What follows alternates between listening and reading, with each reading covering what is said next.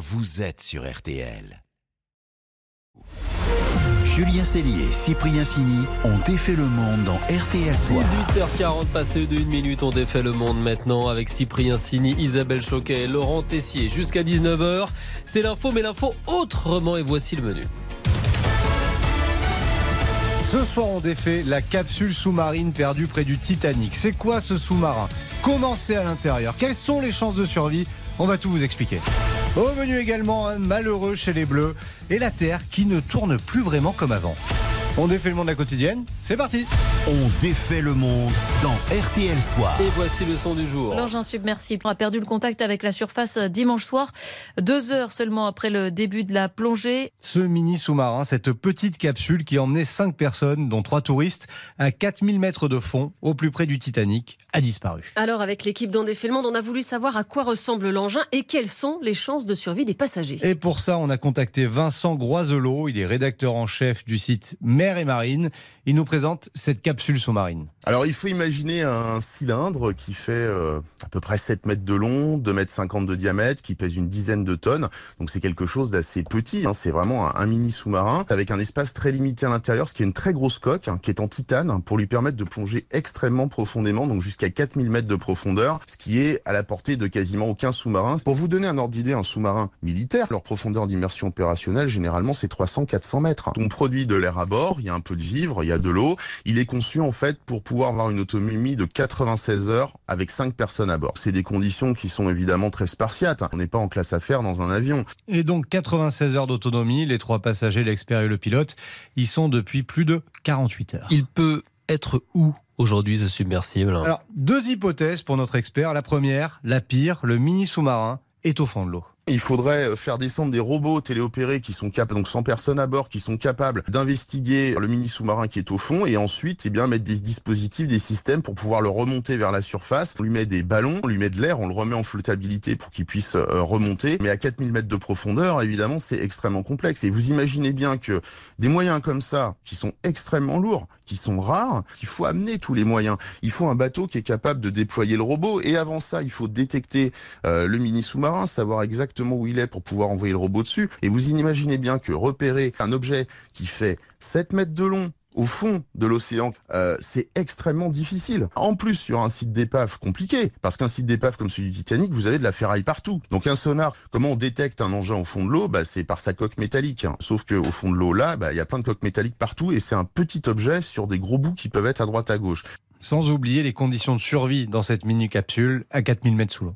C'est le manque d'oxygène, c'est l'hypothermie, le froid. S'il n'y a pas de système électrique, ça veut dire euh, plus de chauffage, plus rien quoi. Ils sont peut-être dans le noir. Après, j'imagine que bon, ils ont des lampes torches, ils ont deux trois choses quand même de potentiellement de secours. L'autre hypothèse, s'il n'est pas au fond de l'eau, c'est quoi? Qu'il est refait surface et qu'il flotte quelque part, mais c'est pas beaucoup plus simple. Il faut vraiment imaginer, c'est un cylindre qui affleure l'eau, on est en Atlantique Nord, il y a de la mer, il y a un temps qui est pas forcément excellent. Donc pour repérer un bousin comme ça à la surface de l'eau, c'est extrêmement compliqué. Mais en tout cas, le fait encore une fois que des avions spécialisés notamment dans le- la recherche de personnes en mer ou la lutte anti-sous-marine avec des moyens capables de détecter des objets métalliques à quelques centaines de mètres de profondeur sous la surface, ça veut dire quand même qu'ils ont encore un espoir de pouvoir retrouver ce sous-marin quelque part en surface. On le rappelle, 96 heures d'autonomie pour cette capsule avec laquelle on a perdu le contact il y a plus de 48 heures Ouais, maintenant. donc le temps presse. On attend d'ailleurs hein, dans les prochaines minutes, donc ce sera peut-être euh, en live dans, dans RTL Soir, un, un nouveau point euh, des secours américains et canadiens qui sont en train d'explorer la, la zone dans l'Atlantique euh, Nord. Et on remercie bien entendu Vincent Groiselot pour son expertise ce soir. RTL, Sous les radars. Allez, on défait l'info, passez sous les radars aujourd'hui. Et alors, c'est une info qui va forcément vous interpeller. L'inclinaison de la Terre a changé. Bon, on s'en Oh. est pas aperçu, mais c'est vrai. Et en plus, eh ben, c'est de notre faute, Isabelle. Oui, et attention, c'est pas un petit changement de rien du tout. hein. L'axe de la Terre s'est déplacé de près d'un mètre en même pas 20 ans. C'est ce que révèle une étude réalisée par des chercheurs de l'université de Séoul. Et alors, comment on a fait ça? Eh bien, d'après eux, en pompant de très grandes quantités d'eau dans le sol. Ils ont fait le calcul. Entre 93 et 2010, l'homme aurait pompé 2150 gigatonnes d'eau souterraine. Autrement dit, 2150 milliards de tonnes d'eau. Autrement dit, si vous voulez comparer avec votre facture, 2150 milliards de mètres cubes. Le problème, c'est que prélever de telles quantités d'eau comme ça et les déplacer, ça change la répartition de la masse d'eau sur Terre et ça la désaxe. Du coup, elle ne tourne plus pareil. C'est comme si on ajoutait un petit peu de poids sur une toupie, c'est Mmh. ce que disent les chercheurs. Ce n'est pas tout, parce que l'étude montre aussi que le surpompage est en partie responsable de la montée du niveau des océans, 6 mm en moyenne, c'est pas négligeable. hein. Et d'après nos scientifiques coréens, eh ben, il faudrait des décennies maintenant de, de sobriété pour stopper le processus. On va déjà commencer à être sobre, effectivement. Merci Faudrait. beaucoup, euh, Isabelle. On met Petite pas la clim dans le bureau. Non, Je précise, euh, chez nous, on n'a pas la clim. C'est très chaud dans le bureau. Mais Agnès Pannier-Runacher et Isabelle sont contentes. Très bien. Voilà, exactement. Euh, une petite pause et puis on défait le monde continue dans RTL Soir avec un joueur de l'équipe de France de foot privé de lune de miel. Vous allez l'entendre. À tout de suite. On défait le monde. Julien Cellier, Cyprien Sini. Julien Cellier et Cyprien Sini ont défait le monde dans RTL Soir. 18h49 minutes, on défait toujours le monde dans RTL Soir. Et voici maintenant le moment d'élire le loser du jour. Bon, on a un peu de compassion pour lui quand même. hein. Ah ouais, mais un grand perdant parce qu'il a vraiment pas eu de bol. C'est le joueur de l'équipe de France de foot, Boubacar Camara, qui vient de passer 10 jours vraiment improbables, Isabelle. Oui, alors petit retour en arrière. Le 31 mai, Didier Deschamps annonce sa liste de joueurs pour les deux derniers matchs de la saison contre Gibraltar et contre la Grèce. Liste assez étoffée parce que Parce que récupérer des joueurs euh, qui sont dans la nature en vacances euh, avec euh, les tongs et du sable dans les doigts de pied, Ouais, bof, le, le footballeur en tongs, c'est pas efficace. Donc Deschamps balance ses 23 joueurs. milieu de terrain, Eduardo Camavinga, Adrien Rabiot, Youssouf Et Fofana. vous entendez, ou plutôt vous n'entendez pas, le nom de Bouba Camara. Et ça tombe plutôt bien, vu que quelques jours plus tard. Il se marie avec Coralie Porovecchio, mannequin, presque Miss Belgique, candidate de télé-réalité multi-émission et accessoirement maman de ses deux petits garçons, Leroy et Kingsley. Le 11 juin, les jeunes mariés se préparent à partir en voyage de noces quand soudain, Autre joueur de l'équipe de France qui a déclaré forfait, c'est Adrien Rabiot. Didier Deschamps a décidé de le remplacer dans le groupe par Boubacar Camara. la douche froide et forcément Quand Didier Deschamps vous appelle, vous annulez tout. Hein. Bah oui, tu dis pas je peux pas, j'ai piscine, même si c'est vrai en l'occurrence. Alors sur les réseaux, Coralie accuse le coup. Donc on a dû débarquer de l'avion, récupérer les valises, voyage reporté pour la bonne cause. Mais euh, Mais quand même, Ouais. j'ai bien le seum. Alors en guise de lune de miel, bah, un petit séjour dans les Yvelines à Clairefontaine. Mais voyons le bon côté, comme Djibril Cissé. C'est un vrai signe que Didier Deschamps lui, lui envoie. C'est un signe fort, ça veut dire qu'il compte, qu'il compte sur lui, qu'il le regarde. Ah bah oui, voilà, des décomptes sur lui, forcément, sinon il le ferait pas venir. Alors premier match contre Gibraltar vendredi dernier. Allez, changement côté bleu. Et les entrées donc de Christophe Nkunku, Randall Colomwani et Ousmane Dembélé. Ah bah il y a du monde, hein, mais il y a pas Camara. Bon, c'est pas grave, le match n'est pas fini. Du centre frais au milieu de terrain, côté bleu, avec Youssouf Fofana qui se prépare.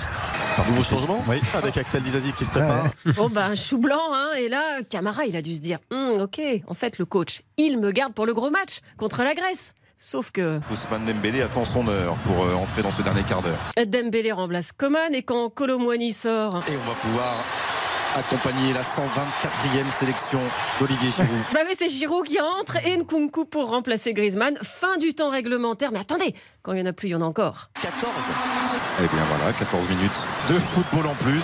C'est vrai qu'il y a eu beaucoup d'arrêts de jeu. hein. 14 minutes de temps additionnel. Il y a encore de l'espoir pour Camara. Allez, Monsieur Matteo Laos met un terme à ce Ah bah France-Grèce. on n'a rien à faire. hein. Un voyage de noces annulé pour voir deux matchs sur le banc en claquettes chaussettes. Et en plus, Ce soir, il n'aura pas vu le meilleur match des Bleus. eh ben non, des matchs pourris, la loose absolue. Alors Dédé jure qu'il ne savait pas que Camara partait en lune de miel quand il l'a appelé. Mais dis-moi pas que c'est pas vrai J'espère que madame ne m'en voudra pas trop, c'est ce qu'il a dit.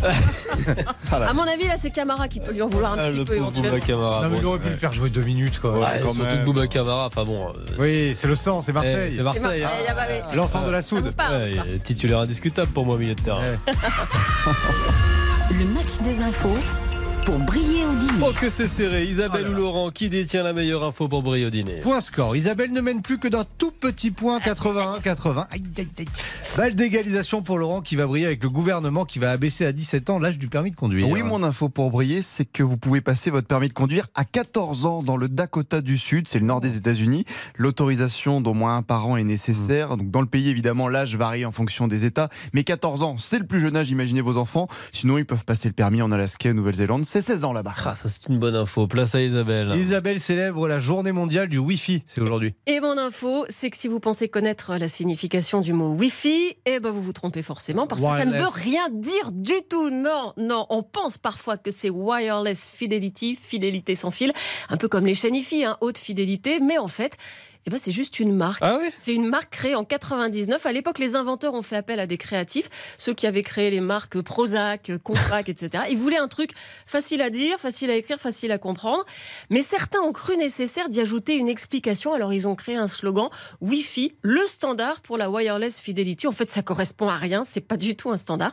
C'est juste du marketing. Ah bah voilà. On aura appris plein de choses encore une fois ce soir. En Bon, on sait si- hein. on ne sait pas s'il faut dire le Wi-Fi ou la Wi-Fi. hein. Ah, le Wi-Fi. Le Wi-Fi, Ah oui masculin. Je vous le garantis. D'accord. J'ai enquêté. Bon, en même temps, j'aime le bien les 14 ans, moi. De Ah Dakota du aussi. Sud. Ah. Allez, en plus, dans le journal de 19h, dans un instant, on va revenir sur cette. euh, Légalisation. annonce des 17 ans. Aïe, aïe, aïe, ça se resserre. Allez, RTL Soir continue dans quelques secondes. Le journal de 19h pour évoquer le permis à 17 ans en France. Et puis, on va défaire votre monde aussi avec euh, un antivol, le premier, hein, pour casque de vélo. On n'y avait pas pensé. À tout de suite. Julien Cellier, Cyprien Sini. On défait le monde. Julien Cellier, Cyprien Sini ont défait le monde dans RTL Soir. 18h57 minutes, le journal de 19h approche. En attendant, on défait votre monde dans RTL Soir. Et une idée de génie ce soir. Si vous faites du vélo, ça pourrait vraiment vous changer la vie. Oui, Elias a inventé le premier antivol pour casque de vélo. Plus besoin de le trimballer partout toute la journée. Bonsoir Elias. Bonsoir. Alors dites-nous, comment avez-vous fait? Eh ben effectivement, euh, c'est la solution que cherche à résoudre, l'encombrement du casque de vélo. Et pour ce faire, en fait, on a une, une vision bien spécifique chez OBH, la société que j'ai créée il y a deux ans. C'est qu'on pense que comme la ceinture de sécurité, le casque ne devrait pas être apporté par l'utilisateur, mais devrait appartenir au vélo à la trottinette. Et donc c'est pour ça qu'on a développé ce que j'appelle un kit constitué d'un casque, compatible avec un socle d'accrochage qui vient verrouiller le casque sur le vélo ou la trottinette et le sécuriser contre le vol. Et alors, attendez, comment on le décroche du coup? Eh ben, on le décroche euh, par deux manières, soit en utilisant son application pour déverrouiller le casque, qui communique par Bluetooth, ou soit si on n'a pas envie d'utiliser d'application de téléphone, on fournit également un petit badge qu'on vient positionner sur le socle pour déverrouiller le casque. C'est compatible avec tous les vélos. On a même réfléchi à trois positions pour convenir à la plupart des, à tous les vélos, notamment devant, à la place d'un panier, euh, ou si on n'a pas de panier, bah, voilà, devant sur le guidon, euh, sur le cadre également, et enfin la dernière position c'est sur le porte-bagages. Et en fonction du choix de sa position, on fournit la fixation adaptée, qui sont des fixations très standards dans, le monde du vélo. Et alors, combien ça coûte? Le prix à terme en vente, ça sera à 180 euros quand il sera en magasin.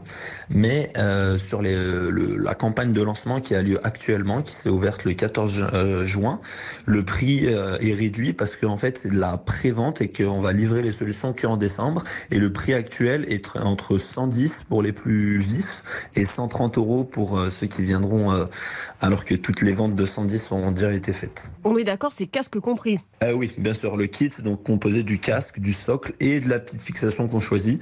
Et il y a même l'application et le badge dedans. Question extrêmement féminine. Ils sont jolis les casques? Ah ouais, alors, Je vous dis, elle est intéressée, elle vient euh, Très bonne question, pas que féminine, même les hommes s'intéressent à, à l'esthétique de son casque. Euh, ouais, ouais, ils sont. ils- bah, à, à vous de me dire. euh, Nous, on a beaucoup travaillé sur l'esthétisme. Euh, on a trois couleurs différentes le orange pour la visibilité, le noir un peu pour passer partout et être un peu discret, et le bleu qui plaît un peu à tout le monde. Euh, nous, on les a conçus pour être jolis. Isabelle, on lui met le orange. Le casque de la En tout DDE. cas, comme on dit à Marseille, ils sont dégaines. Vous risquez d'être vu au moins, c'est bien. Le premier antivol pour casque de vélo, l'invention d'Elias. Merci à vous Elias, bonne soirée. Je vous remercie. Au revoir. Au revoir, Elias. Merci, les amis, d'en défait le monde. Merci. On vous retrouve demain. Absolument, avec plaisir. À demain. 18h42.